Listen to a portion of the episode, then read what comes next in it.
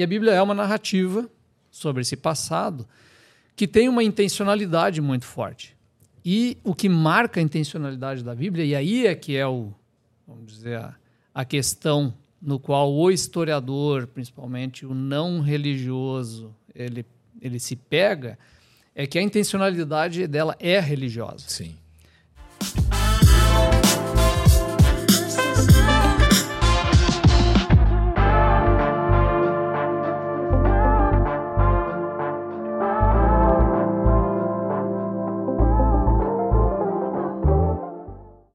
E aí, pessoal, tudo bem? Seja, mais, seja muito bem-vindo aqui a mais um Plenicast, o podcast da Plenitude. É uma alegria estar aqui com vocês.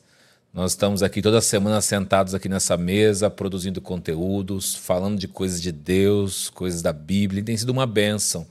Esse conteúdo tem chegado a muitas pessoas, é, graças a Deus tem tido um bom alcance, mas nós continuamos contando com a sua ajuda que nos assiste. Muitas pessoas assistem, mas não curtem os vídeos, então o YouTube não entrega como deveria entregar. Então eu queria te pedir uma ajuda, como meu irmão, minha irmã em Cristo. Curte aí esse vídeo, compartilha, manda aí para a galera que você conhece, porque eu tenho certeza que o conteúdo será muito edificante e vai abençoar a vida de pessoas. Nós temos uma meta, nós queremos colocar aqui, André, vou apresentar o André daqui a pouco, nós queremos colocar uma plaquinha do YouTube aqui de 100 mil, nós estamos chegando lá já. E eu conto com você para isso. É você se inscrevendo aí no nosso canal, não, não custa nada e você vai nos ajudar muito, tá bom? Apresentar o meu irmão que está aqui do meu lado, o Hugo Scremin, a gente que sempre apresenta aqui os podcasts juntos. Eu sou o Diogo Scremin e hoje nós temos um convidado muito especial aqui. E antes de passar a palavra para ele, eu vou apresentá-lo aqui para você conhecê-lo. André Daniel Henk, casado com Eliana Green, pai de dois filhos, o Lucas e Daniel, um de seis e um de dez, é isso, um de né? Quatro e um outro de, de dez. Quatro, outro de dez bacharel em desenho industrial.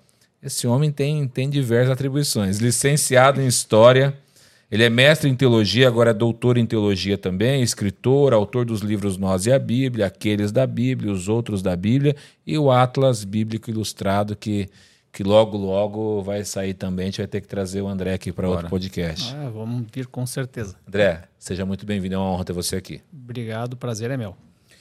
Bom, precisamos agradecer também, né? Sim, Thomas Nelson, sim. foi Thomas Nelson que fez a ponte, né? Thomas Obrigado, Nelson Thomas pela Nelson. ponte. O Bibo também, que Também. quando teve aqui é, te indicou, falou: traz o André, que o André é fera, vocês vão gostar pra caramba de conversar com ele. Falava com o Bibo ontem, falei, Bibo, amanhã o André vai estar aqui.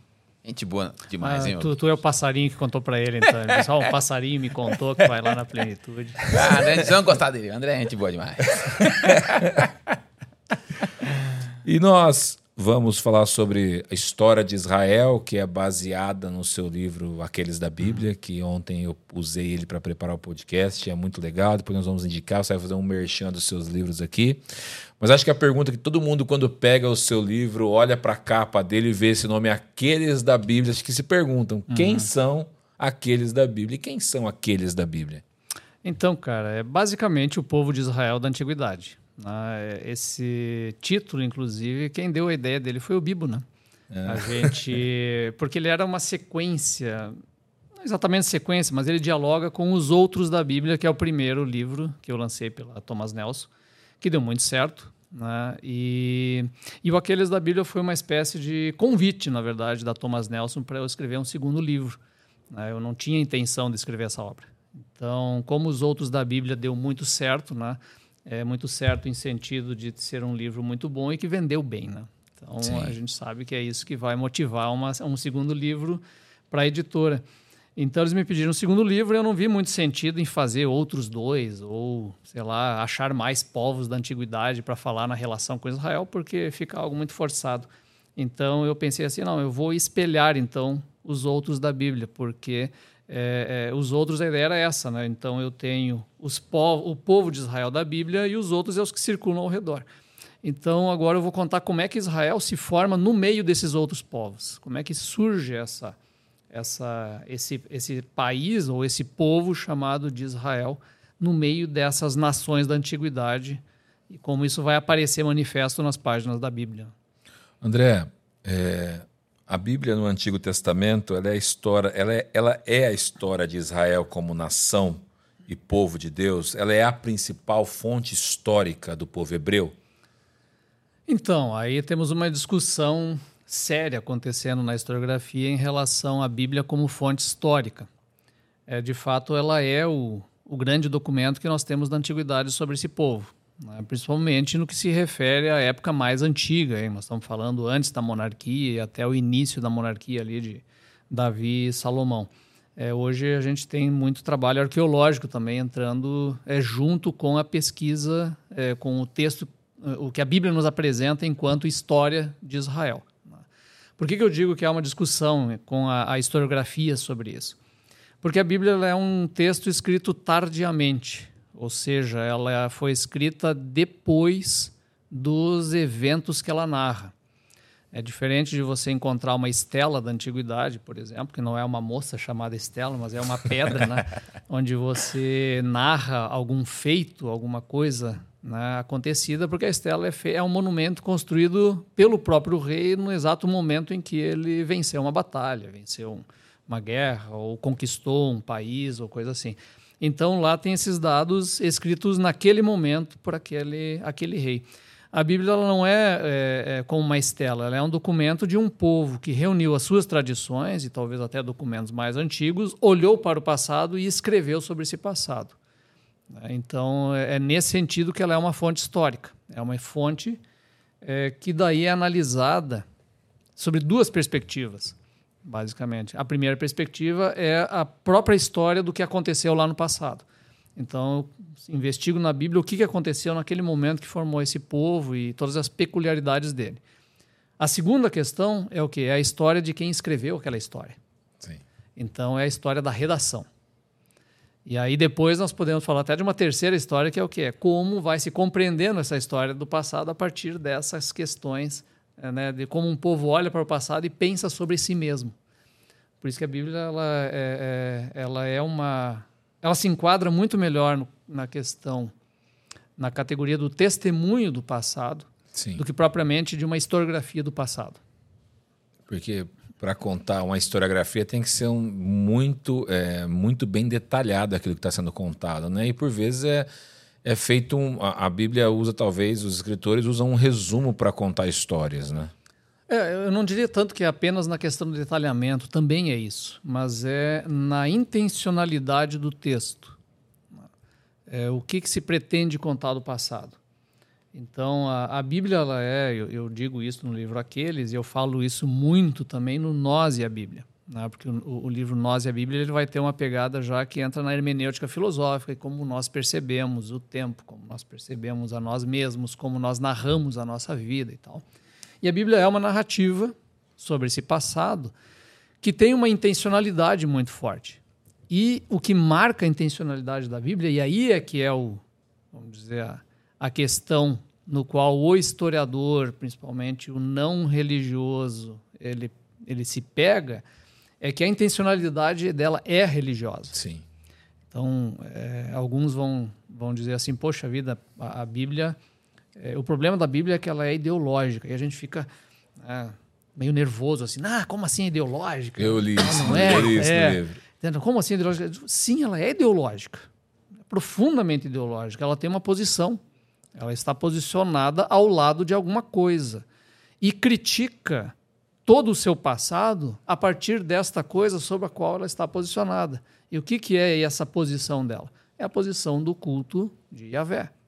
Então, todo o seu passado é analisado na perspectiva do quê? Do julgamento dos olhos de Deus.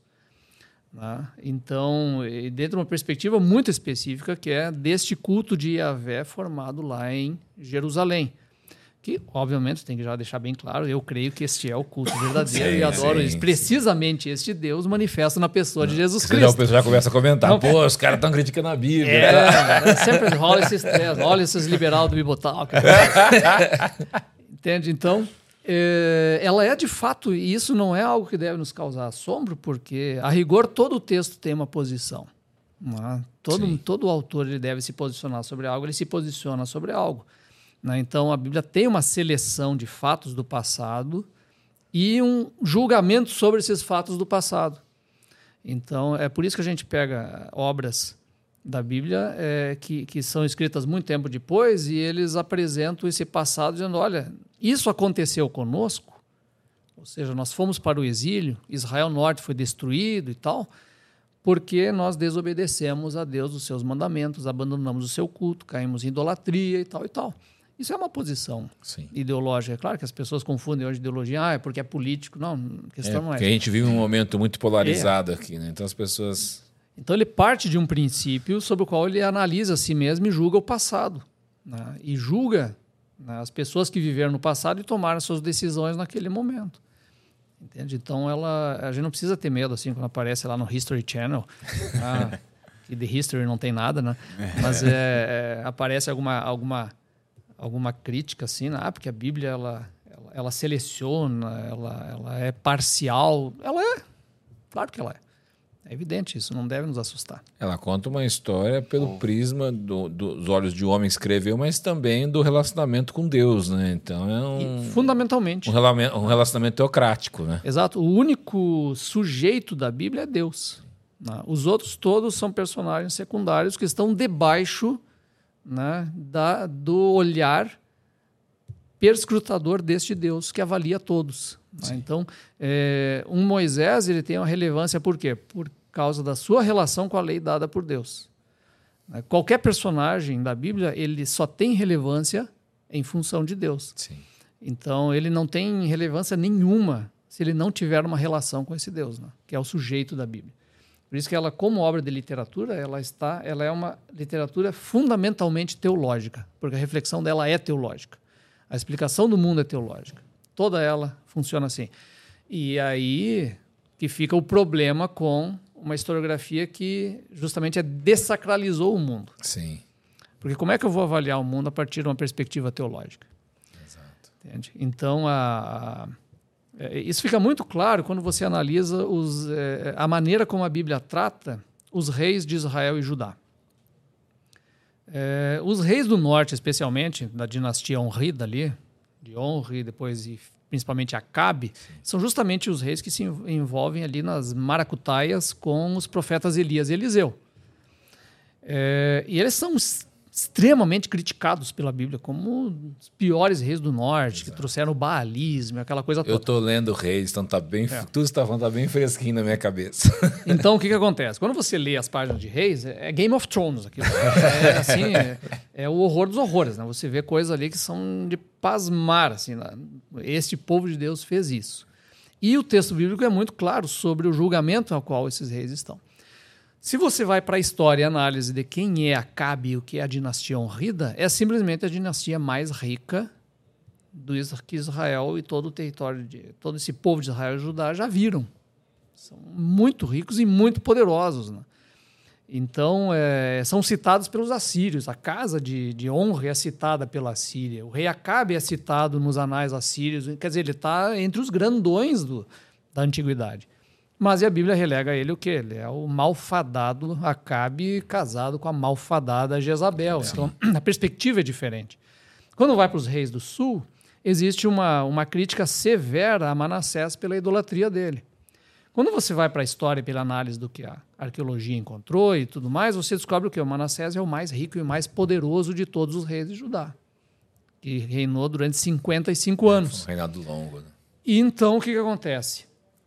Se fosse um jornalista dessa época, analisando o comportamento e a vida dos reis, por exemplo, Ezequias e Manassés, para pegar dois extremos que a Bíblia nos apresenta.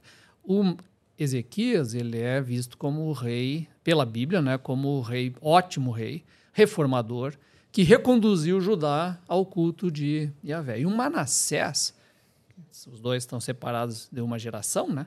São pai e filho ali. E o Manassés é o perverso Manassés que levou a maior perdição de todas. É, se um jornalista analisar o, como os dois agiram em termos de governo, ele vai dizer o quê? Olha, o Manassés ele se aliou à Síria, entrou na rota de comércio internacional, ligando a região da produção do cobre lá do sul, do, eh, perto do, do Sinai, ali do Golfo de Acaba. E ele ligou então com a Síria nisso aqui, estabeleceu Jerusalém como rota comercial, que não era até então. Jerusalém está fora das rotas comerciais. Sim. Então bota Jerusalém nessa rota comercial. Enriquece o reino. Tem uma como aliado à poderosa Síria, diz: olha só que maravilha, está fazendo. Né, o PIB subiu, está todo mundo bem, tá, né, a galera está feliz. A galera está feliz, tá feliz, tá a relação internacional está legal. O Ezequias faz o quê? Ele rompe com a Síria rompe, não vou mais pagar o tributo, etc. E a Síria vem para cima e destroça 46 cidades de Judá, sobra Jerusalém. Aí tem a livramento maravilhoso, Jerusalém, que escapou, etc. E o texto bíblico faz o quê? Elogia Ezequias e critica o Manassés. Se é o jornalista, mas como é que você mistura religião com diplomacia internacional? Sim. Né? O Estado tem que ser laico. Onde é que se viu um troço desses? e aqui ele vai dizer que o Ezequias é o pior dos reis, que destroçou com o reino e da prosperidade que estava às portas por uma associação com a Síria. Então, então notem né, como a, a maneira como secularmente se avalia um governo é totalmente diferente do que aquela que a Bíblia faz. Exato. É outra, não? É, depende do, do, do, prisma né, que isso é observado. Dentro, do, dentro dos livros, do livro de reis, eu, eu como eu tô lendo, tô em segunda, segundo Reis agora, e sempre no final da vida de um, de um rei, vem lá, poxa, mas o, se você quer saber mais sobre a vida dele, está no relato dos, hum. dos registros hum. dos reis de Israel. Isso provavelmente se perdeu dentro da história. Sim, não, não, não se tem mais nada disso. Até porque é, é, o que acontece? Existe toda uma discussão aí sobre em que momento nós temos escrita em hebraico. Né? Então você tem assim óstracos que é é uma escrita em barro, né? Então você tem lá o, o vamos dizer o, o vaso onde vai o barro, e as pessoas escrevem em cima no barro que, o conteúdo que tem dentro. Certo? Então você tem algumas coisas desse tipo né, que é, é que aparece com muita frequência em Israel e Judá ali no século 7 em diante, 7 6 em diante, que é justamente a época já do final das monarquias. Você não tem muito pouco disso antes disso.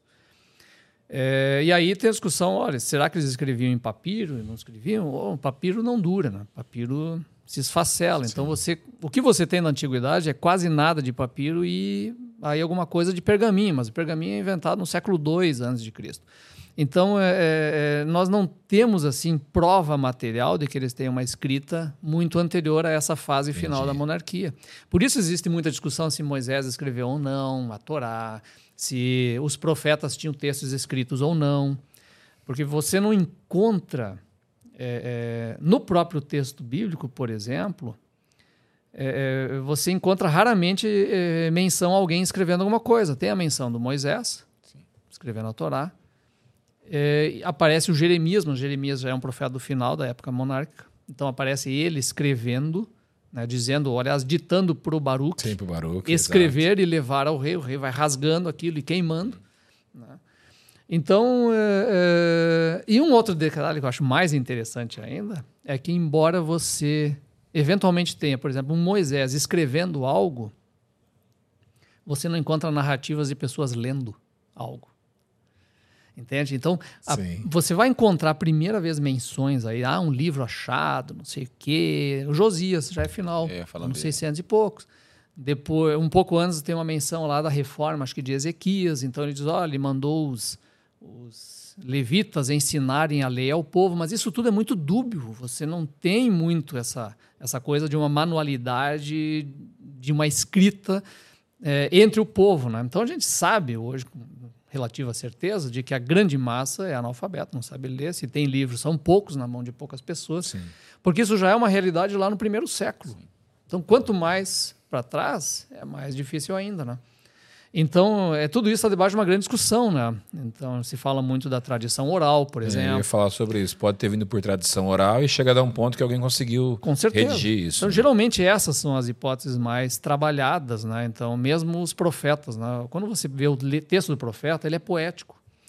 Então, toda a estrutura dela é poética. E o que isso significa? Que é muito mais fácil de decorar, porque você canta isso, você declama faz isso, acróstico então, disso faz né? acróstico né? vai trabalhando dessa maneira em dado momento essas tradições são fixadas porque o profeta mesmo ele geralmente era contrário à monarquia e contrário ao templo e era o lugar onde que tinha os escribas Sim. Então, como é que isso vai se manter? Então, a gente percebe com certeza né, que temos aí uma, uma tradição popular muito grande sustentando essas coisas, né? em que em dado momento isso é compilado. Agora, quando e como, as discussões vão embora, isso todas baseadas muito em hipóteses, porque você não tem a prova material. Olha, aqui eu achei né, um, um pergaminho, um rolo, que é do século 6 antes de Cristo. Isso não existe. Os mais antigos que temos estão lá de Qumran. É isso que eu ia dizer sobre Qumran. Tem um, per- tem um pergaminho, algum pergaminho de Isaías também? Não tem algo. Um fragmento de Isaías, mas Fragmento também de- faz parte desse grupo de Qumran aí que estão aí na faixa. É, Eu também sou, posso às vezes estar falando besteira, né? Sim. Não, é a minha área direta de pesquisa, mas até onde eu conheço aí, século 1, no máximo 2 antes de Cristo, é o que esses documentos têm lá. André, ah, nós podemos afirmar que a, que a cronologia bíblica é exata? Nós podemos ter uma diferença aí de, de quantos anos? Eu até marquei que ontem, né? Ontem, no final de semana agora, foi comemorado, inclusive, o, o Ano Novo Judaico, né? 5.783 anos.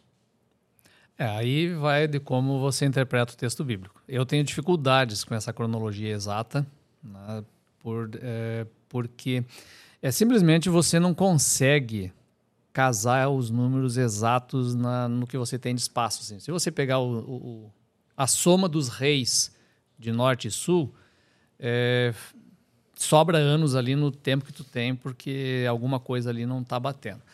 Tem é, as questões da Bíblia também com números é, são complicadas, né? Porque os números quase sempre têm valor simbólico. Sim. Quase sempre não, muitas vezes. Então você às vezes não sabe diferenciar onde é simbólico e onde ele está apresentando algo literal. Entende? Então o fato de ter muitos reis que dizem, ah, governaram dois anos e morreu. E geralmente intercalados, você tem um rei que governa bastante tempo, de repente um rei com dois anos, de repente outro de tanto tempo, daí dois anos. E geralmente o de dois anos está sob julgamento de uma de, de um geralmente o que está tá sob julgamento ali de, do, do, do, do rei anterior e dos próprios pecados então talvez esse número dois anos ele seja muito mais um marcador de, olha ele governou pouco tempo né? Do e logo foi destituído do que literalmente dois anos. Mesma coisa o número 40 pô o número 40 é muito suspeito. Você pega os três reis mais antigos todos governaram 40 anos. É o muito provavelmente é o jeito do autor dizendo, olha, é, ele governou um tempão, não sei quanto que é. Mas é 40. Porque 40 é esse número mágico, né? 40 anos no deserto, 40 dias Sim. no deserto. né? Ele re- representa um longo Sim. período de alguma coisa. A mesma coisa é o número de tribos, né? Ah, porque são do- as 12 tribos de Israel. É um número mágico, 12 filhos de Israel, as 12 tribos. São 13, né? É porque. Porque tem a Levi a mais, Sim, as é. outras 12 tem território, Levi a mais, aí Exato. tem tribo que está dividida com território diferente. Quando você vai para as 12 portas lá de Jerusalém no Apocalipse, daí falta tribo, porque entrou José, saiu Sim, outra e cai fora, acho que é Agade, não me lembro qual, porque o que importa é o número 12. Não é a literalidade do- de quais são as Sim. tribos, porque não são estados confederados do Brasil, que você sabe hoje, eu nem sei quantos são mais. Acho, acho eu que é estudei 20 no tempo que eram 24, né? Acho que é 27. Então, agora é 27, os três territórios do norte viraram estado. Eu sou velho, cara. O pessoal não, o pessoal não se liga. Eu estudei isso no primeiro grau. Eu sou da época do primeiro grau também. Também. É, então, olha aí. Então, a... então essa, essa, essa questão numérica na Bíblia ela é muito complicada. Né? E a gente não tem assim o, o, o dado exato de quando essas coisas aconteceram. Então, se estima quando Davi governou, se estima quando Salomão governou, mas você tem um, um primeiro número concreto na Bíblia para saber aconteceu em tal data é a morte de Acabe, em 853 a.C. Porque esse você consegue casar com os anais assírios, a pesquisa que envolve os reis, as guerras e tudo mais, e é mencionada a batalha da qual Acabe participa e na qual ele morre. Então ali você tem primeiro data concreta que eu posso dizer, olha, aqui nós temos um fato bíblico com data 853 a.C. Aí depois você vai ter outras datas. Jeú aparece lá com, com é, entregando tributo ao rei da Síria, então você consegue situar o Jeú. Sim. Né? Aí 722 ou 21 a queda de Samaria. Sempre tem esse ou, porque é, você não sabe, é, às vezes, exatamente se o determinado calendário está contando a partir do início do ano ou do início do governo do camarada em qualquer mês do ano. Então essas coisas vão dando pequenas variações Sim. que nos complicam a cronologia bíblica e é dentro de uma cronologia da antiguidade que também é complicada. Eu ia perguntar sobre isso. É, isso é uma realidade do povo hebreu ou existiam outros, não sei se você sabe isso, mas existiam outros povos que conseguiam fazer uma historicidade melhor do seu. Então, é, aí varia. Tem- Existem os estudos é, dos assírios. Os principais que se trabalha são os assírios e os egípcios. Né? Então, é, eles têm cronologias muito elaboradas né, e bastante completas. Geralmente se estabelece a cronologia da antiguidade a partir da comparação dos dados desses dois Legal. povos, que são muito antigos. Os egípcios, imagina, estão fazendo cronologia há muito tempo. E os próprios assírios. Então, tem discussões aí que vão gerar é, é, variações que às vezes podem chegar até uns 50 anos, assim, de... É que foram grandes nações também, tiveram capacidade de produzir mais coisas. né? Claro, porque se você tem uma estrutura estatal muito poderosa, é, o que, que você faz? É, você gera é, uma administração que tem que gerar. É, geralmente é o quê? É contabilidade, entrada, saída. Esse livro que mais faz é isso, né? Pessoal. E escreve o que? Os feitos dos reis, então. Né? Os, os livros sobre dos heróis, e vai fixando alguma coisa, mas a grande parte é contabilidade. E aí você tem que ter uma, uma, uma classe de pessoas que são treinadas para escrever, ler e escrever, porque é um treinamento caro, um treinamento difícil, e que vão viver exclusivamente disso. Né? Então você tem que, ter, tem que ter um excedente produtivo, tem que ter um pessoal que trabalha para sustentar outros que não vão trabalhar, que vão aprender a ler e escrever, para fazer uma comunicação entre é, as, é, as elites, Sim. principalmente, né? as monarquias. Por isso que você olha no Antigo Testamento, você praticamente não encontra uma carta pessoal no Antigo Testamento. São cartas entre monarquias. Você vai encontrar lá já no final da era monárquica uma carta de Jeremias para os, os que estavam vivendo no Egito e outros na Babilônia.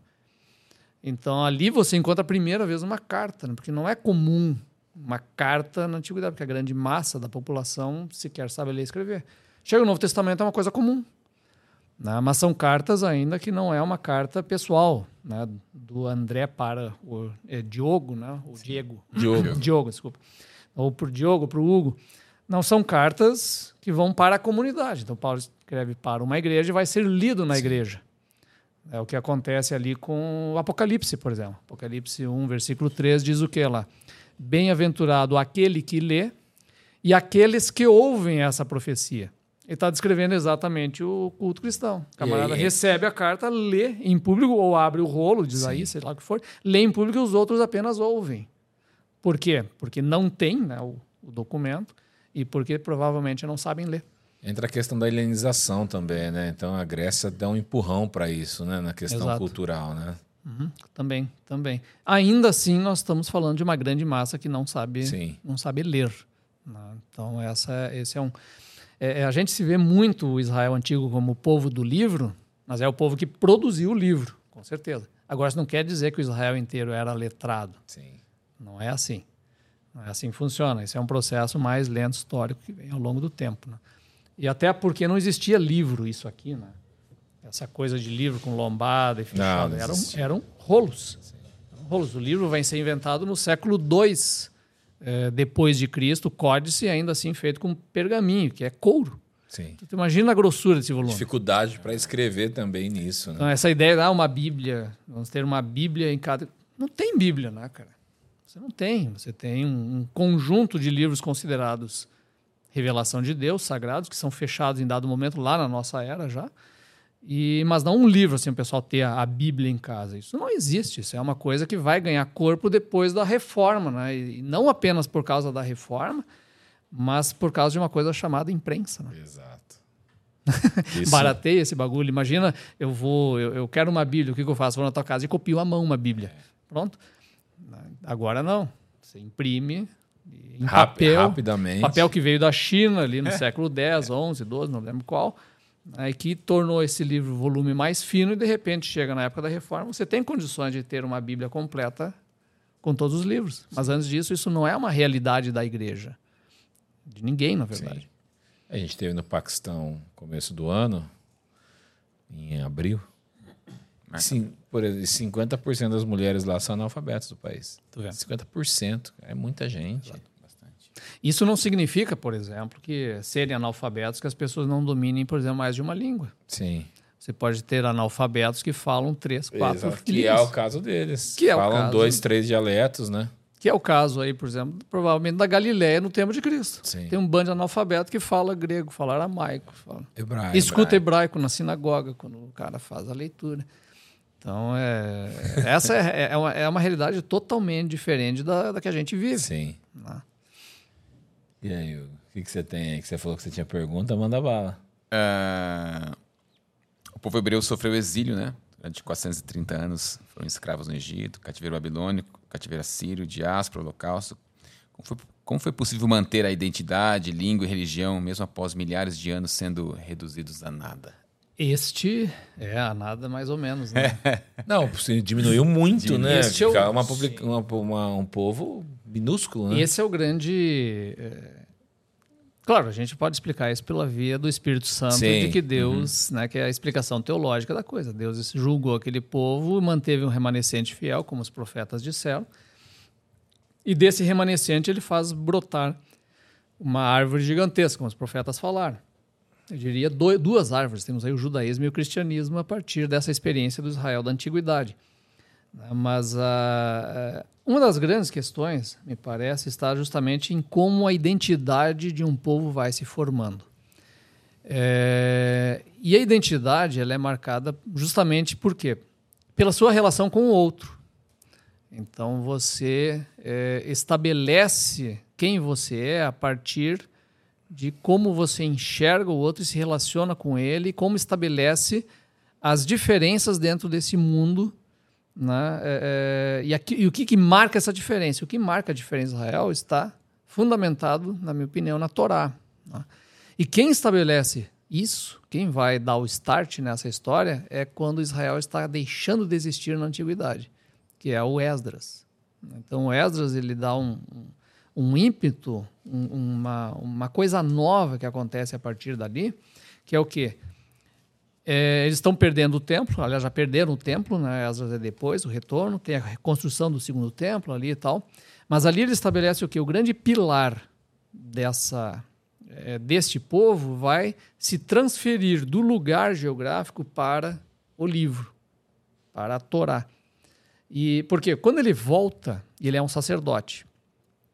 Quando ele volta a Jerusalém, é, 80 anos depois da, da reconstrução do templo e tal, ele, aliás, do início da reconstrução, então 20, 60 anos depois da construção, ele não vem como sacerdote, embora ele seja um sacerdote. Ele chega como sacerdote, ele, ele não vai lá no templo fazer um sacrifício e corrigir a forma do culto ser feito. Que é o que Samuel faria, por exemplo. Sim. Quando você olha lá os relatos mais antigos, que, que o Samuel faz? Ele faz o sacrifício, Deus luta as batalhas e acontece um milagre e tal, sacrifício. Não tem ensino, não tem nada desse tipo de coisa. O Esdras retorna e o que, que ele faz? Ele faz uma leitura pública da lei, da Torá. A gente não sabe o que, que ele estava lendo ali, né? porque é, é da manhã até o final do dia. Pô, você precisa de quatro dias sem parar lendo a Torá para ler toda ela. Então, né? sem dormir, sem nada. Então, não é a Torá inteira. Mas alguma coisa ele leu ali, sei lá, Deuteronômio ou Êxodo, a gente não sabe o que, que é. Então, e ele lê ao povo, o povo escuta atentamente, não é nem no templo, é na praça pública, em frente ao templo.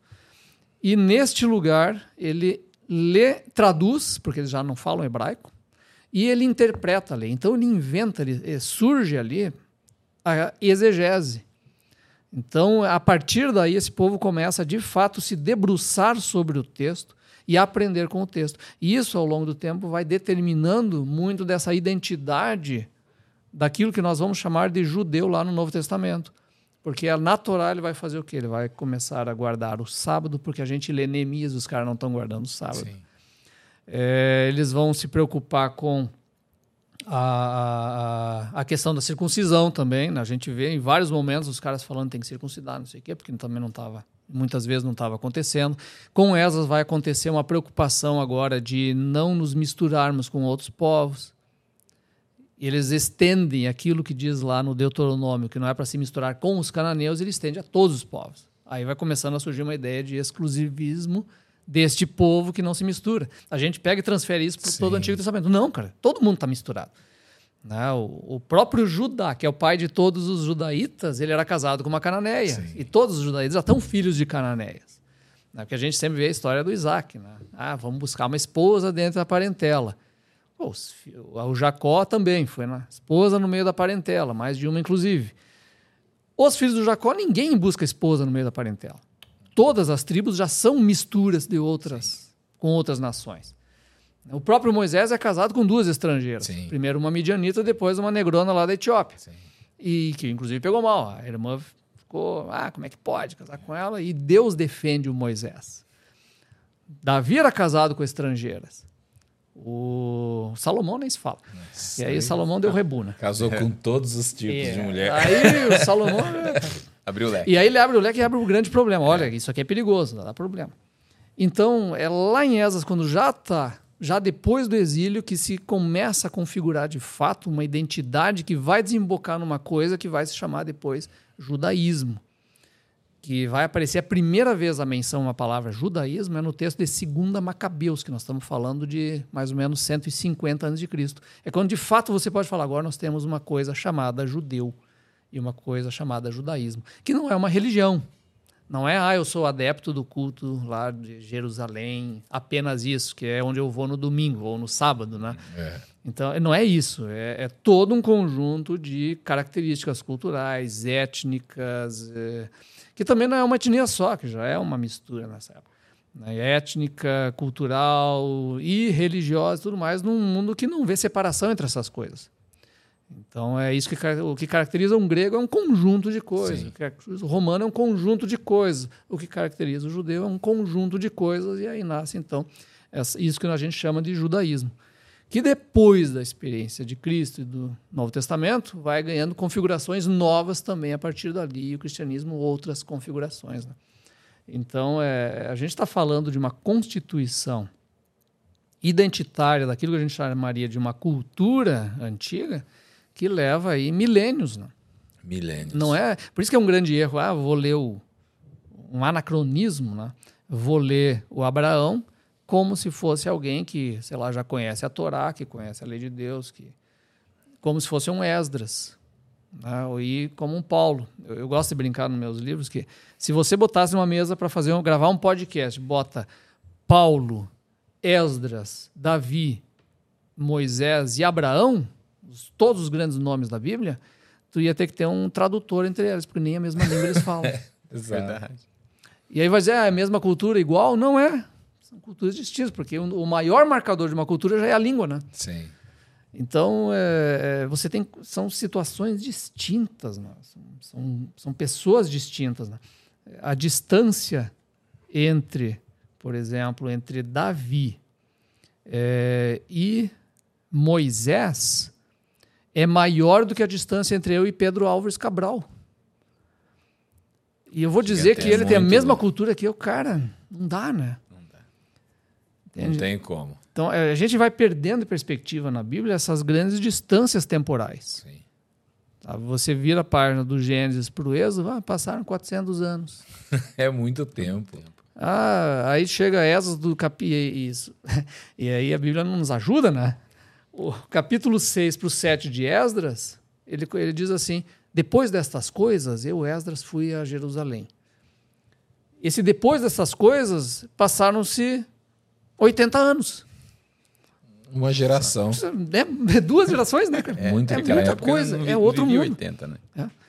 Entende? Então, a gente, a gente tem que perceber essas coisas na leitura. Né? Sim. Se a gente for pegar é, Recentemente a gente conversou com um amigo nosso da SPB, o Paulo, que é tradutor bíblico, né? E ele, ele mostrou pra gente como a primeira, é, quando foi traduzida a Almeida, primeira lá, vamos dizer, o pergaminho, né, da Almeida. E comparado com a nossa linguagem de hoje, cara, não dá. Não dá. Como que eles liam isso? Então você vê, não é muito tempo, mas você vê a, a diferença que tem da, daquela época. E eu acho mais interessante quando você encontra essas pistas dentro da própria Bíblia. Pô, cara, o Esdras pegar o próprio povo restaurado dos judaítas e ele ter que traduzir a Torá para eles. porque eles não estão entendendo. Então, dentro da Bíblia, você já tem essa demonstração dessa pluralidade, esse desenvolvimento que acontece ao longo do tempo. Dentro do próprio povo da Bíblia, né? Dentro deles mesmos, né? É, quando você vai para o Novo Testamento e descobre lá que tem um racha dentro da igreja primitiva entre os chamados gregos e os judeus, você vai olhar, ah, o que, que é isso? São gentios? Não. São os judeus helenizados e os judeus raiz lá de, da, da, da, da Palestina. Então, já tem ali um, uma, um, uma questão identitária ali que está fragilizada, que mesmo nessa época não há uma identidade de um único jeito de ser um judaíta, né? É, eu estou trabalhando agora no, no, meu novo Atlas para o ano que vem. Eu estou incluindo algumas coisas que a gente nunca vê nos, nos, materiais por aí. Por exemplo, os outros templos que existiam na, no antigo Israel e entre os próprios judaítas antigos. Então você tem o templo em Jerusalém, mas você tem templo no Egito, do pessoal que foi para o Egito e construiu o templo lá. Você tem o próprio templo samaritano no norte. A arqueologia encontrou outros templos na própria época monárquica por ali, e que nos causam daí assombros. Tá, mas não é um só? Sim, era para ser um só, mas não é. então a gente tem que, eh, tem que perceber que há toda uma, há uma disputa acontecendo nessa época antiga Sim. em torno de uma coisa, que é o quê? é a nossa, é, a, a, nossa dependência de Yahvé de que nós devemos adorar somente a Ele. Ué, mas não é justamente isso que os profetas estão criticando o tempo todo, que vocês estão é, é caindo o tempo todo em idolatria, estão, né, foram para o exílio por causa disso? Ora, era de esperar que haveria N ídolos Sim. e inclusive outros templos em Israel, que é exatamente o que a arqueologia encontra. É, tentando talvez até adorar o mesmo Deus, mas de maneira diferente, diferente, como acontece hoje. Que é a discussão do reino de Israel Norte com Jeroboão e o pessoal do Sul né, com Jerusalém, que vai reverberar até o tempo de Cristo, porque a mulher samaritana no Poço é, de Jacó menciona exatamente exato. isso. Qual é o lugar certo? É Jerusalém ou é Samaria, né? Aí Jesus diz, olha, a princípio Jerusalém está certo porque a revelação vem de lá, mas isso a pergunta prescreveu. Né? Não, não tem mais lugar. Sim. Agora os adoradores são, né? É a carne. Sim, o, Deus, o templo de Deus é, é, carne agora, não é mais pedra. É. Acabou. Eu acho o mais interessante dentro do povo judeu, porque você pensa que depois do ano 70 depois de Cristo tem a diáspora, cada um se espalha para um lugar. E até, até a formação de novo do Estado de Israel, eles, a cultura deles é tão forte que eles conseguiram manter isso por, por milhares de anos e ainda. Quando a gente encontra um, um, judeu aqui no Brasil, a gente nunca lembra dele como brasileiro. A gente lembra dele como judeu. Sim. É, que ali também tem grandes variações, né? Isso é uma das coisas que eu trabalho no Nós e a Bíblia, né? Que a gente imagina um tipo de judeu. E aí tem o, o chamado nosso Israel imaginário. Porque mesmo essas, essa cultura judaica, ela manteve, digamos assim, um, um mínimo denominador comum, digamos assim. É o quê? É a Torá, é o, né? É, a língua hebraica como língua litúrgica, apenas litúrgica, é, alguns princípios né, da, da, circuncisão, da, né, da alimentação, etc., kosher e tal. Algumas coisas básicas, mas de resto tem grandes variedades. Né? Você tem duas grandes tradições, né, do, a, a sefardita e a askenazi, que falam inclusive línguas diferentes. Uma fala o ladino, outra fala o, o, o yiddish. Né? Na época que se fundou o Estado de Israel, houve também uma discussão é, sobre é, que língua nós vamos falar. Hebraico não era, porque ninguém falava hebraico. Uhum. As pessoas não falavam hebraico. Estava vindo uma grande massa de é, judeus do, do Oriente, é, do leste europeu, que falavam Yiddish. Então se chegou a cogitar o alemão para ser língua. Talvez pode, né? e o que causou assombro depois, quando é. acontece tudo aquilo lá. Aí existia gente que queria russo, por exemplo, tinha muitos russos vindo, né, muitos bolcheviques, inclusive, que fizeram parte da Revolução Russa, também tinha uma tradição judaica e tal. Então existe toda uma, uma, uma questão da formação do próprio Estado de Israel que, é, que, que entrou em jogo, em pauta, todo esse desenvolvimento do judaísmo de dois mil anos, que tomou N caminhos e que o que acabou mantendo de fato que eles iriam ser essa, essa tradição que o, viria o hebraico, que foi ressuscitado no século XIX, ele já era uma língua praticamente é, apenas litúrgica, não se falava, então ele foi ressuscitado. Quase uma língua morta. É, então ele foi, é, então foi trazido de volta é, e o próprio território que seria lá na Palestina mesmo e não outro. O que, que de fato fez se definir por isso? A potência da Bíblia, né? Sim. Então a Bíblia que acaba né, pela sua reverberação, pela tradição da própria Bíblia, ela acaba dizendo, olha, o único lugar que esse povo pode ir é o próprio né, a própria terra onde está narrada na Bíblia. A língua que esse povo vai falar é a língua da Bíblia. Embora na Bíblia tenha mais de uma língua, tem o aramaico também. Sim, né? aramaico. E, e, no Novo Testamento o grego, né? Então o fato do Novo Testamento ter sido escrito por judeus, todo ele é, ou pessoas relacionadas ao mundo judaico, e ter sido escrito em grego, em um grego muito, muito específico, que é o grego koiné, que está cheio de, de semitismos, é, demonstra o quanto esse povo também foi se adaptando às situações locais e falando as línguas locais e tudo mais, né? Então, a, então, então note como muito disso tudo também do que nós temos, por exemplo, no Israel hoje, ele é construído tardiamente a partir do que de um olhar para o passado e uma tentativa de recuperação desse passado de dois mil anos atrás, né? Engraçado que você não vê o povo, né, falando latim, né, tão, tão ali na hum. região de, de Israel na época dos romanos, né? É, ninguém falava latim ali, não. Nem, acho que só os romanos eram lá, né? é. André, o cristianismo ele está a nossa história como cristãos, o cristianismo está, está, totalmente ligado à história dos hebreus, ligado totalmente à história de Israel e o judaísmo, né? E pois nós somos ligados através de um judeu, Jesus uhum, Cristo, a, a essa história. Nós devemos continuar olhando para Israel ainda como uma história que ainda vai se completar dentro da nossa história? Ou nós devemos fazer a separação total hoje entre a igreja e Israel?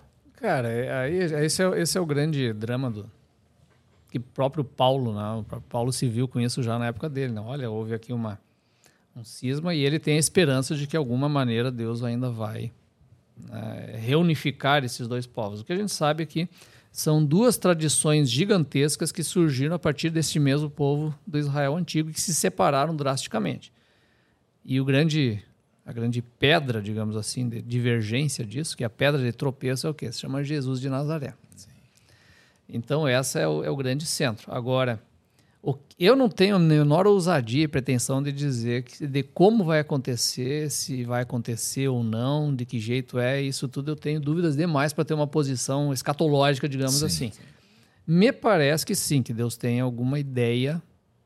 Né? Deus tem uma ideia? Não, Deus tem um plano, né? nós temos ideias. Então, que alguma coisa Deus pretende fazer. Como vai fazer, eu não faço a menor ideia. Né? Então, eu não boto nunca nenhum tipo de de gasolina nessa fogueira aí e deixo ela quietinha lá. E mas o que eu, acima de tudo a gente tem que fazer, essa é a minha opinião, é sempre trabalhar pela paz deste povo de Israel enquanto estado dos judeus, enquanto né, cultura espalhada no mundo com todos os povos ao seu redor. Então isso eu não tenho a menor dúvida, que nós somos acima de tudo pacificadores. Então nosso trabalho é trabalhar pela paz e o bem de todo mundo. Agora, como isso vai se resolver lá no final dos tempos, é isso, é, isso eu deixo nas mãos de Deus. Assim. Eu não tenho, hoje eu não tenho uma posição. Não tem muita clareza assim, sobre isso. É, né? Eu não tenho muita clareza, né? Que existem muitas questões a se levar em, em consideração. Né? André, no, a gente falou um pouco sobre isso agora, mas nos dias de Jesus, eh, todo israelita era judeu, todo hebreu, todo, Israel, todo israelita era judeu e ainda Existe alguma. Qual a ligação entre os judeus e a tribo de Judá? Porque se aplica o nome judeu, uhum. né? Qual a ligação disso? Tá, então, é, é, isso aqui sempre dá um, dá um caldo, né? É que assim, se você. Até no meu livro, naqueles, né? Se você observar, eu tento manter uma linguagem para ajudar a diferenciar. E hoje a academia, de uma maneira geral, tem usado dessa maneira mesmo. Que é o quê? Quando você fala de Judá, essa Judá ela existe até o ano 605, a primeira invasão, e depois 586 a.C., quando acontece a destruição de, de Jerusalém. Até aí nós temos Judá.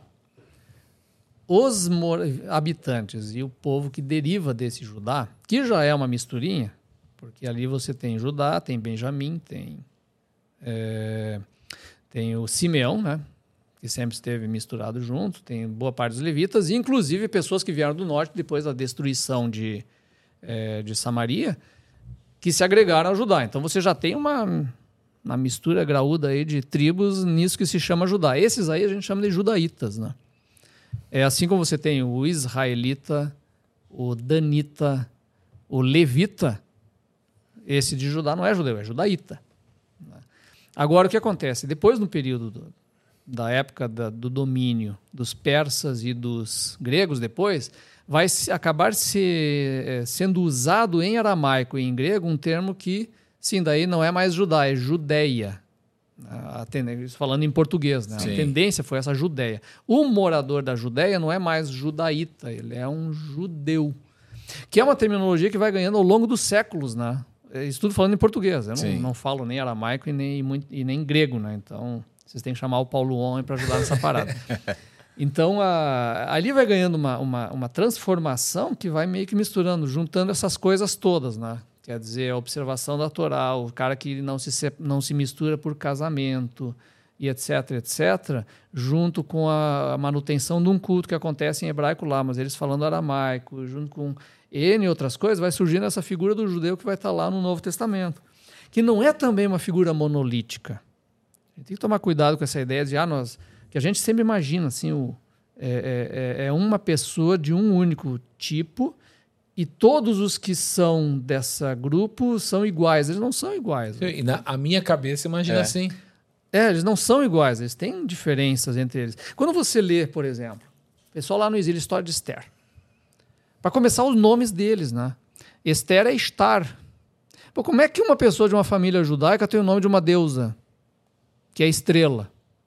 Entendeu? E aí tem uma versão em hebraico, que é Hadassah, etc. Uhum. Como é que o herói do, do, livro de que não é nem tanto ela, mas é mais o, o tio Mordecai ou Mardoqueu, é uma homenagem a Marduk, que é o principal deus da Babilônia. Eu digo, mas como é que você, sendo judeu, me bota o nome de uma divindade é, pagã ao seu filho? Quer dizer, para você ver essas figuras que são no texto bíblico apresentado como exemplo de fidelidade a Deus, já vem de tradições de família que não estão muito preocupadas assim com essas questões. E provavelmente já eram idólatras, né? Ou Talvez. idólatras, ou nem eram idólatras. Tem uma compreensão diferente do, do que a gente imagina sendo idolatria ou não, né? que dão margem. Quando você vai para a época do, é, do exílio, é, tem gente lá no, no templo de Iavé, que tem lá na. Agora não me lembro se é o de Leontópolis ou de Heliópolis. É, tem esse pessoal lá casando debaixo das bênçãos de Yahvé e de uma outra deusa egípcia local. Quer dizer, o negócio não é assim para você pegar e classificar, não, aqui tá agora tá todo mundo bonitinho, é, totalmente judeu, que não tem idolatria. Não, tá tudo meio misturado. Tem o sincretismo. Né? Claro, chega na época dos Macabeus, um pouco antes de Cristo, ali, um, um século e meio antes, tem judeu que se oferece para sacrificar a Zeus sem problema nenhum. Entende? Porque essa questão, assim, né? ah, eles eram monoteístas, não era, uma discussão muito frágil, sabe? Na verdade, não eram, entende? O monoteísmo é uma. A Bíblia é monoteísta, mas não quer dizer que o israelita antigo seja. Isaías era, pelo menos a parte mais tardia do texto de Isaías, com certeza Sim. é, porque o cara critica diretamente, vocês estão adorando os deuses, mas o povo em si não, né? o Manassés com certeza não. Então vai dizer, não, a gente pega o modelo ideal que a gente imagina os judeus e aplica ao Israel inteiro, eles eram. Como assim? Então a gente está falando de uma grande, grande pluralidade de algo que está em formação ao longo do tempo, com uma disputa muito grande né, em torno do culto correto, de todas as formas corretas e como é que é para ser.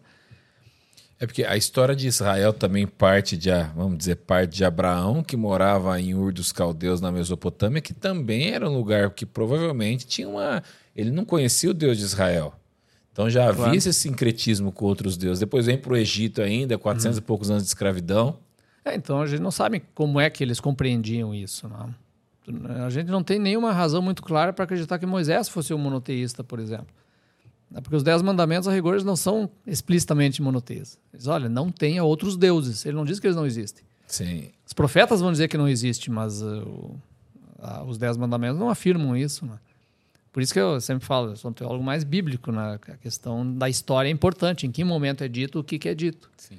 E você vai perceber muito essa ânsia anti é, é, outros deuses, de que eles não existem, que eles são vento, que eles são falsidade, não sei. Você vai ver bem tardiamente nos profetas. Aí você vê em Jeremias e Isaías, bem depois. Né? E aí você vai ver o, um vínculo isso a potestades do mal em Daniel, que aí já é bem mais tardio, porque aí já está em contato com esse mundo persa das potestades e tudo mais. Então a compreensão ao, ao longo do tempo vai se formando da realidade do mundo. Porque isso não, não é nada contrário ao que nós acreditamos em termos é, doutrinários. A gente crê numa revelação progressiva. Sim. E a gente poderia falar até que estamos falando de um entendimento progressivo que aparece mapeado dentro da própria Bíblia. Você vai conseguindo perceber nas entrelinhas isso. Embora a Bíblia, enquanto produto final, ela é um produto monoteísta, isso não há dúvida. Sim. Mas ela está olhando o passado e criticando esse povo por um passado porque eles não eram. A gente vai para Josué, a gente vê Josué capítulo 24 dizendo: Não, eu e a minha casa nós vamos servir o Senhor. Sim. Vocês aí continuem servindo os deuses que vocês Fizeram. escolheram. Exato. O Jefté, quando fala com o rei de Camus lá, diz: Ah, é o rei de Moab. Pô, teu Deus, teu Deus Camus te deu a tua terra. O nosso Deus Yahvé nos deu a nós. Por que, que tá se metendo aqui? Já teve um acordo das divindades, por que, que tu está aqui? Entende? Então, alguns podem dizer, ah, isso pode ser uma oratória, dele estar tá falando com o cara apenas por questão diplomática, mas ele não acredita nisso. Bom, aí eu tenho que dar um chute. Exato. Eu tenho que partir de uma hipótese para dizer isso, que não, não é ruim a hipótese, mas, é, mas não precisa, sabe? É, por quê? Porque a gente precisa que isso caiba, caiba na nossa sistemática. É o quê? Não, eles eram monoteístas. Então eu faço esse texto todo ser de monoteístas. Quando a Bíblia não está nem aí para me falar sobre isso. E que Israel realmente não foi monoteísta. Né? Se teve é. uma coisa que eles não foram, foi monoteístas, né? Teoricamente, e do ponto de vista de alguns, e mesmo assim desses alguns com controvérsias com outros, porque você tem o Isaías já beirando a época do Manassés, e o Manassés bota um poste de azera dentro do Santo dos Santos para fazer companhia para Yahvé, que é o marido dela. Na opinião dele. Eu divirjo de vocês, Isaías. Isso aqui não é só um pedaço de pau, isso é a representação de Azera, que é a, a mãe de todos. E aí? Entendeu? Então é, é. A gente não precisa ficar adorando a pílula, sabe, dos, Sim. dos caras da antiguidade. Assim, a Bíblia não faz isso. Ela fica escancarando o tempo todo como eles eram, não eram, não está nem aí em ficar escondendo. Escondendo. Por que a gente tem que ficar construindo um negócio em nome de, de, de sei lá, salvar a antiguidade? Não precisa. André, a gente tem uma pergunta bônus, né? Sim, sim. Essa não pode essa, essa é a pergunta bomba? não, essa é boa. Essa é boa. Não, até agora também as coisas não foram tão fáceis. Não, a gente vai perguntar. É que a gente não dá certeza nenhuma de nada. Né? Não, é uma pergunta simples. Quem você gosta mais, Lula ou Bolsonaro? Brincadeira. Eu sou um ateu político. Né?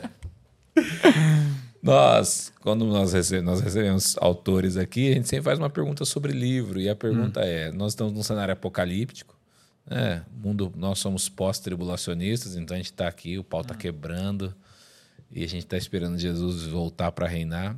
E nós vamos sair correndo. Você precisa sair correndo da sua casa, está com a Bíblia debaixo do braço e você tem que colocar dois livros dentro da sua mochila. Minha que livro seria? Pá, cara, isso aí é uma pergunta tão difícil. Esse é o problema, cara, porque eu, essa pergunta eu devia ter me dito antes, que eu ia pensar. Já sei. Nós é, e aqueles. É, nós e aqueles. Né? Não, não vou pegar meu, porque eu, eu já li, né?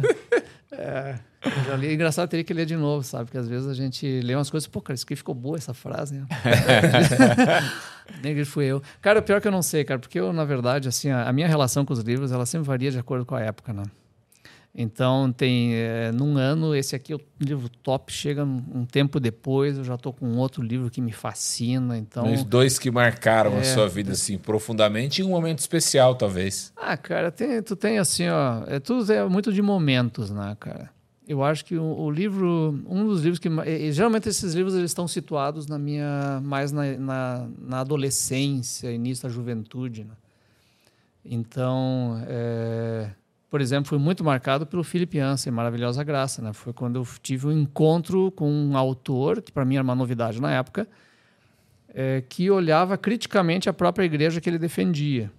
Isso era uma coisa que era, era, era uma novidade, assim, né? o, o, lugar em que o Philip Yancey entrou, de criticar, mas continuar crendo né? em Deus e tudo mais. Né? Então, o Maravilhosa Graça foi um livro que me apresentou muito sobre uma crítica forte à igreja, mas o entendimento da graça, que lá foi uma coisa muito bonita na época. Né? É, eu fui muito impactado durante a minha adolescência e antes dela, né, pré-adolescência, pelos, é, pelos clássicos lá que, né, da, da, literatura. O, a Cruz e o Punhal, por exemplo, é um livro que me, me, impactou. Inclusive, eu guardei os, os antigos pockets lá para o meu filho um dia ler, né, quando já estiver ali. Então, essas coisas me impactaram muito. Contrabandista de Deus, né? depois o Forge Nick, dessa turma toda. Legal. Então são livros clássicos assim que mexeram. Então, para mim, eu dizer assim, ah, eu, qual é o livro que eu vou escolher? Depende de que época, sabe? Muito recentemente, eu sou muito impactado pelas obras do Walter Brueggemann. Né? A teologia do Antigo Testamento mexeu, eu gostei muito assim. A, Imaginação Profética, um livro fabuloso. Aí, se eu vou para o campo da filosofia, é outra história daí, né? Então, Aí, você, você já você nas, é cristão desde, de desde berço, cedo? Desde berço, é. Assim, sou batista, batista desde cedo. Meu pai ele era pastor, embora ele não trabalhasse no pastorado efetivo, ele era secretário executivo de uma convenção, né? então estava mais envolvido com a burocracia que qualquer outra coisa. Mas esse contato de igreja e, e, e, Bíblia, principalmente, sempre foi desde cedo, assim, né? Então, eu sou uma cria da escola bíblica dominical. Se hoje eu eu escrevo e tenho essa essa facilidade com o, vamos dizer, a, a Bíblia num sentido geral, assim, é, veio da escola dominical da igreja, né? ali é esse chão ali. E até hoje, assim, é o lugar que eu mais gosto de estar, né? Então, Tem a, tanta gente que não quer participar é, da escola dou, dominical. É, né? na minha igreja eu dou uma classe de IBD lá, gente, é muito legal a experiência, bem frequentada, e, e, é o lugar que eu mais gosto de estar. Eu dou aula em, em graduação, dou aula para pós-graduação, mas a IBD para mim é o, é o melhor lugar, porque é o, é o lugar mais democrático. Uhum e eu não derrubo o assunto. Sim. Eu mantenho lá em cima e o pessoal vem junto, sabe? Legal. Então é, é, o lugar que eu realmente gosto. Então essa, essa experiência ela foi muito boa para mim. Aí no fim eu nem respondi a pergunta dos livros, né? Eu não, não sei dizer. Mas tá bem. bom, já valeu já. Já valeu. Você sempre teve esse desejo pelo estudo, André? O estudo em geral, sim, cara. Eu, eu acho que o, o casou muito na minha, minha infância o estudo da história na escola. Porque quando eu estudei história antiga lá e eu vi aquela história tudo isso, isso tudo era muito Bíblia para mim. Então eu nunca separei um do outro. Então eu estudava história antiga e a Bíblia junto. E eu achava isso tudo muito fascinante. É um mundo, que eu eu sempre gostei muito. E a e depois na faculdade de história também eu acabei me concentrando mais em antiga. Né? O meu TCC foi na área de antiga também. E o TCC já foi uma previsão do que viria a ser o, o próprio doutorado. Eu não imaginava na época, né? Que eu trabalhei justamente as questões narrativas né, envolvendo questão da antiguidade. Eu trabalhei os 300 Esparta do Frank Miller, ah, analisando é. como historiador. Né? Então, e ali eu já aprendi, conheci um pouco mais essa parte de uma análise filosófica da, da história, da narrativa e tudo mais, que na minha opinião tem tudo a ver com a Bíblia e com isso que a gente vive hoje, né? Então, a... então é isso. Legal. Legal.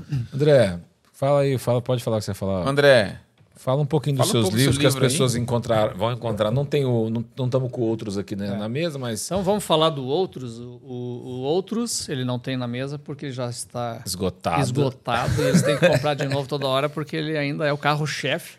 E eu acho que não vai deixar de ser, provavelmente, porque ele é. Os outros da Bíblia ele é um, um é um texto interessante. Aliás, todos os meus livros eles nascem de uma experiência é, de ensino.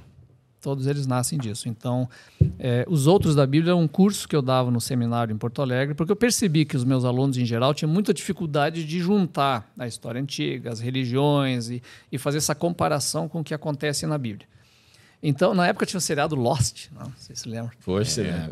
Só, muito tempo atrás. É, então tinha o Lost, o Lost tinha o quê? deu risada que é. devia gostar. O Lost tinha os outros, né? Que estavam do outro lado da ilha, e tal, que vai se desenvolvendo essa narrativa ao longo do tempo. E aí eu pensei, pô, cara, vou fazer um curso, vou falar não de, de, de, Israel, mas eu vou falar justamente das religiões, dos egípcios, porque na época eu fazia faculdade de história eu achava fascinante aquilo lá, né? que a gente estudava a história dessas religiões. Então, é, né, o, como, é que, como é que se comportavam, qual era a teologia deles e tal.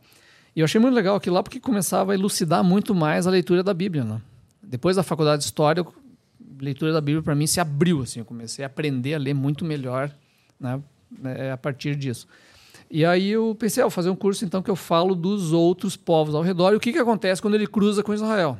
E geralmente a gente imagina que é tudo diferente, vai dar briga, dá problema. E não, tem vários pontos de encontro, de contato. Então eu escrevi, aí eu fiz um curso, funcionou super bem. Um tempo depois a gente acabou gravando os podcasts com o Bibo.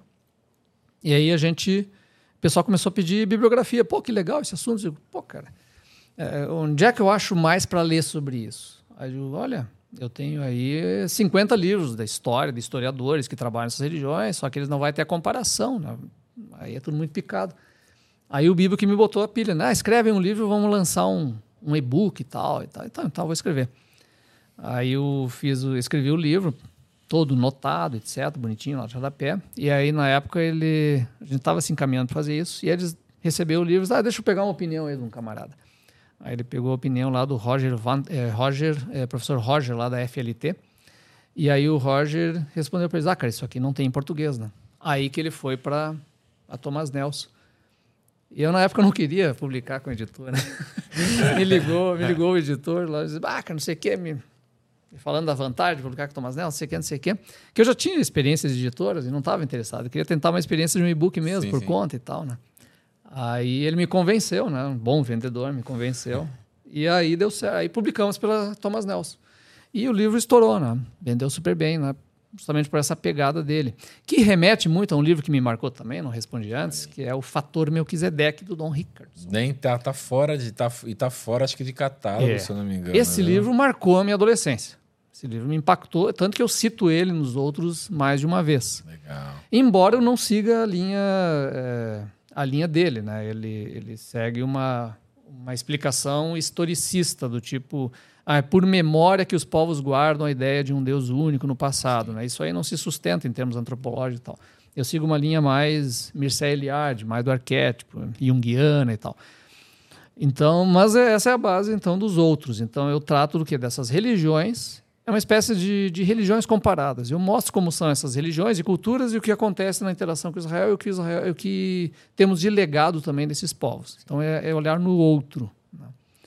É, aí o que acontece? Os outros deu certo. A editora me pediu um segundo livro. Engraçado, nenhum livro desses é, eu fui para a editora, sempre a editora me pediu. Então o segundo me pediu, ah, faz um segundo livro aí e tal. Aí eu pensei que não, vou espelhar então os outros, eu vou falar como Israel se constitui no meio dos povos, que é o aqueles da Bíblia, né? Vou botar na câmera aqui. Isso, isso é o mais parrudo deles, né? É o mais parrudo. Esse aqui é 40% maior do que os outros da Bíblia. Então eu tive que diminuir um pouco a fonte, mantendo aí numa leitura agradável, para ele não ser muito mais grosso do que o outro, porque ele seria quase o dobro, né? Então, é... esse aqui é o mais parrudo, por quê? Porque ele é uma história de Israel. As pessoas não, não se dão muito conta disso, né? E aí ficou como aqueles da Bíblia, ao invés de ser os outros da Bíblia, não, é aqueles de quem a Bíblia está falando. É. Então, uma história do Israel antigo. Então, eu conto desde o início, justamente como vai se formando no meio dos povos. Só que aí é uma análise cultural, quer dizer, como se desenvolve essa cultura ao longo do tempo. Então, a minha insistência nesse livro é o quê? É sobre a pluralidade de Israel. Justamente isso, como ele é um povo plural, que vai agregando elementos de vários povos e num processo chamado um hibridismo cultural, ou seja, que vai recebendo assimilações de outros povos na formação do que seria o Israel. Ele não é um grupo de extraterrestres que caiu na Terra e que do nada se formou.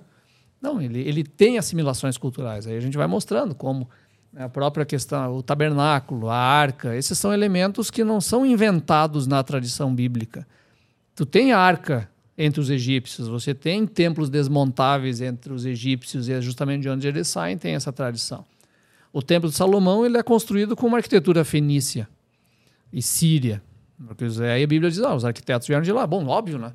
Porque o pessoal não se toca, ah, mas é igual ao tabernáculo. Não, não é. O tabernáculo tem dois espaços, esse tem três, tem um pórtico Sim. na frente, tem duas colunas que não sustentam nada na frente, que são de enfeite. Isso é arquitetura fenícia.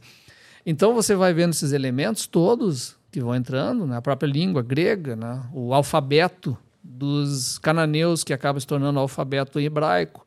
Então, essas assimilações vão acontecendo num processo que é absolutamente natural. Né? Porque Deus invade a história, não é violentando a história, é fazendo parte dessa, dessa história humana também. Ela é humana e divina ao mesmo tempo. Então, vou contando com, como esse Israel vai se configurando ao longo do tempo né? e como vai chegar, então, na época de Cristo. E a partir também de características de cada um desses eh, momentos da história. Porque Israel foi se transformando. Então, os, o, o, os capítulos também são instigantes nesse sentido. Né? Então, é, por exemplo, ele começa como migrantes, eles são migrantes entre os povos, os patriarcas. Não uso o termo patriarcas. Até porque patriarca é um termo religioso posterior. No Antigo Testamento não existe a palavra patriarca. Ela existe no Novo.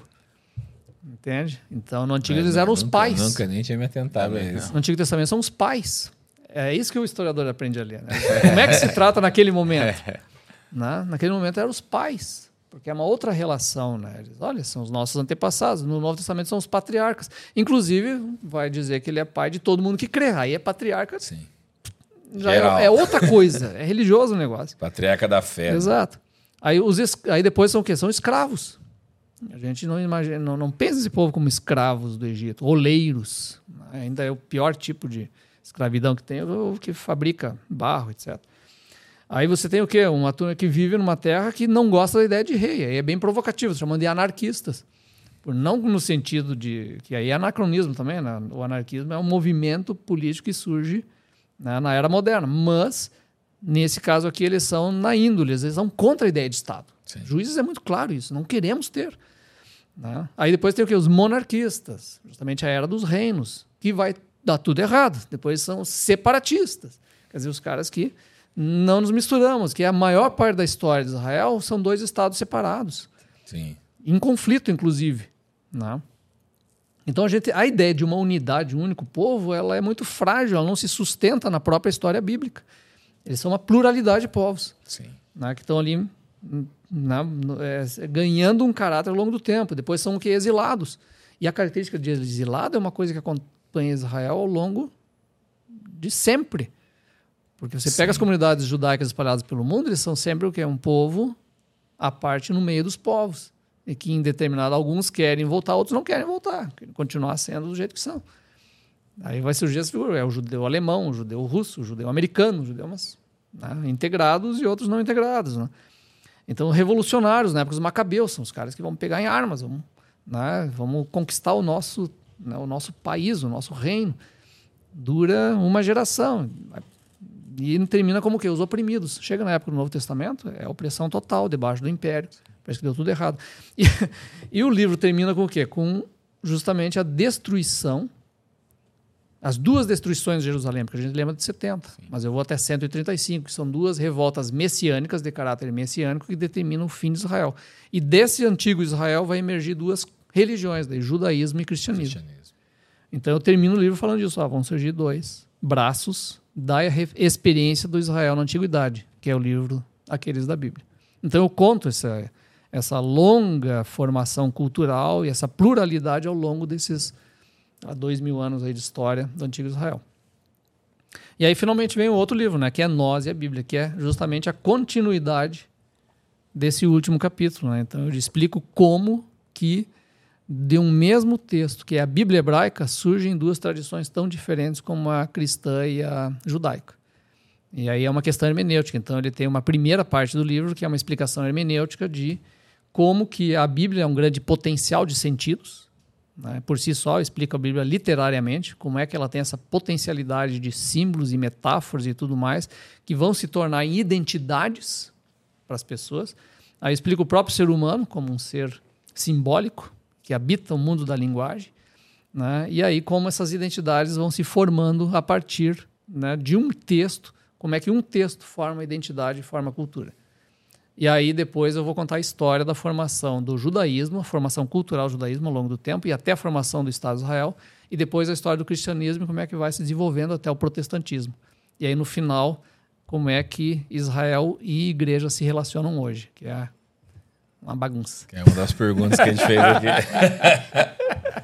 Esse livro não traz soluções, ele apenas explica como é que chegamos assim. É isso. Né? Até o pessoal brinca, ah, ele é, ele é hermenêutica, mas eu já aviso no início. Ele não é sobre como deve ser uma hermenêutica. Ele é sobre como a hermenêutica acontece de fato nas nossas vidas. Então não é sobre como deve ser, é como acontece. Então eu sou bem realista. Eu digo, quer saber como deve ser a hermenêutica? Pega o livro do Marcos Botelho e lá o mosaico bíblico. Aí tu vai entender como deve ser. Esse aqui não, esse aqui é realista. Muito bom. E foi você mesmo que desenhou as capas. Isso, eu faço o desenho da capa, diagramação, tudo, entrego tudo pronto. Puxa, a editora deve te amar. Aí eles me pagam por isso. Eu, eu amo eles também. André, vamos dar um bônus pra galera que tá nos assistindo aqui. Vamos lá. Pessoal, gostou do conteúdo? Gostou aí da, do que o André falou aqui dos livros. Então, para você que está assistindo aí nas próximas 24 horas, o Gustavo e a Estefan vão colocar aí na tela QR Code 10% de desconto para você poder adquirir os livros e levar para sua casa. Fechou? Aproveita aí que são somente durante 24 horas, hein? Lembrando que o outros também já se vai ter em estoque Sim, e vai sim. entrar também. Então, os outros, aqueles e o nós, tá tudo aí para você com 10% de desconto. Aproveita e já leva o combo já. Leva os três. Trilogia, vamos lá, André. Isso aí, Olha, trilogia. leva aí, é, entra no nosso site aí e acessa aí e leva para casa. Beleza? Pessoal, obrigado por André, obrigado por ter participado com a gente aqui, obrigado por ter se disponibilizado, sair lá de Floripa para vir para cá. Obrigado pelo seu tempo, cara. Foi uma benção é, a conversa. Todas as vezes que a gente tem a oportunidade de sentar com alguém que é muito mais inteligente que a gente, a gente, a gente aprende bastante aqui. O Uma aula, né? disfarça melhor. Né? É uma aula. Uma aula, uma aula. A gente sempre. E é bom que depois a gente chega na igreja e fala: Cara, você quer aprender mais? Vai lá, assiste esse podcast, porque foi muito legal e realmente foi, foi, muito, foi muito bom. Obrigado aí por, por nos ensinar. É, eu, que, eu que agradeço a oportunidade aí, conhecer vocês também, essa simpatia. E estamos aí. E aliás, ano que vem, né? Já vou fazer o meu merchan Isso, aqui. aproveite. Vamos ter livro novo que é o Atlas Ilustrado da Bíblia. Né? Que aí junta tudo isso que tem nesses livros, a gente vai poder ver do que, que eu estou falando, porque tem mapas ilustrados, gráficos, né? o desenho das divindades desses outros povos, está tudo lá no Atlas, aí novinho, saindo ano que vem. Ano que vem, Ano que mais vem tá menos. aqui de volta aqui então, André. Vamos ter que ver, né, cara? Bora. Vamos vir aqui falar do Atlas ano que vem. falar. Põe um Atlas na televisão aí, vamos E tá lindão, cara. Tomo, assim, é o meu xodó, é o filho da minha vida inteira, porque ali eu junto tudo. Junto o design, com a ilustração, com o texto, com a história, tá tudo junto ali. Que legal. Legal, top. Então, ano que vem, pode contar que a gente vai estar vendendo ele aí. Beleza? Pessoal, quero agradecer. Quer encerrar? Hugo? Encerrar, né? Sempre o Joe que encerra, É, né? encerra você, encerrar já. hoje. Quero agradecer você que nos acompanhou aí no podcast. Lembrando que nós precisamos da tua, da tua ajuda. É, curte o vídeo, compartilhe o vídeo, o vídeo. Quanto mais você compartilhar esse vídeo, mais o YouTube vai entender que esse conteúdo aqui é relevante e vai enviar para mais pessoas, tá bom? Para nós foi um prazer ter você aqui com a gente. André, Obrigado. obrigado pelo, pelo bate-papo aí, pela disponibilidade. E o ano que vem estamos nós aqui novamente juntos. Tamo aí. Deus te abençoe. Muito obrigado, Deus te abençoe e até a próxima. Tchau, tchau.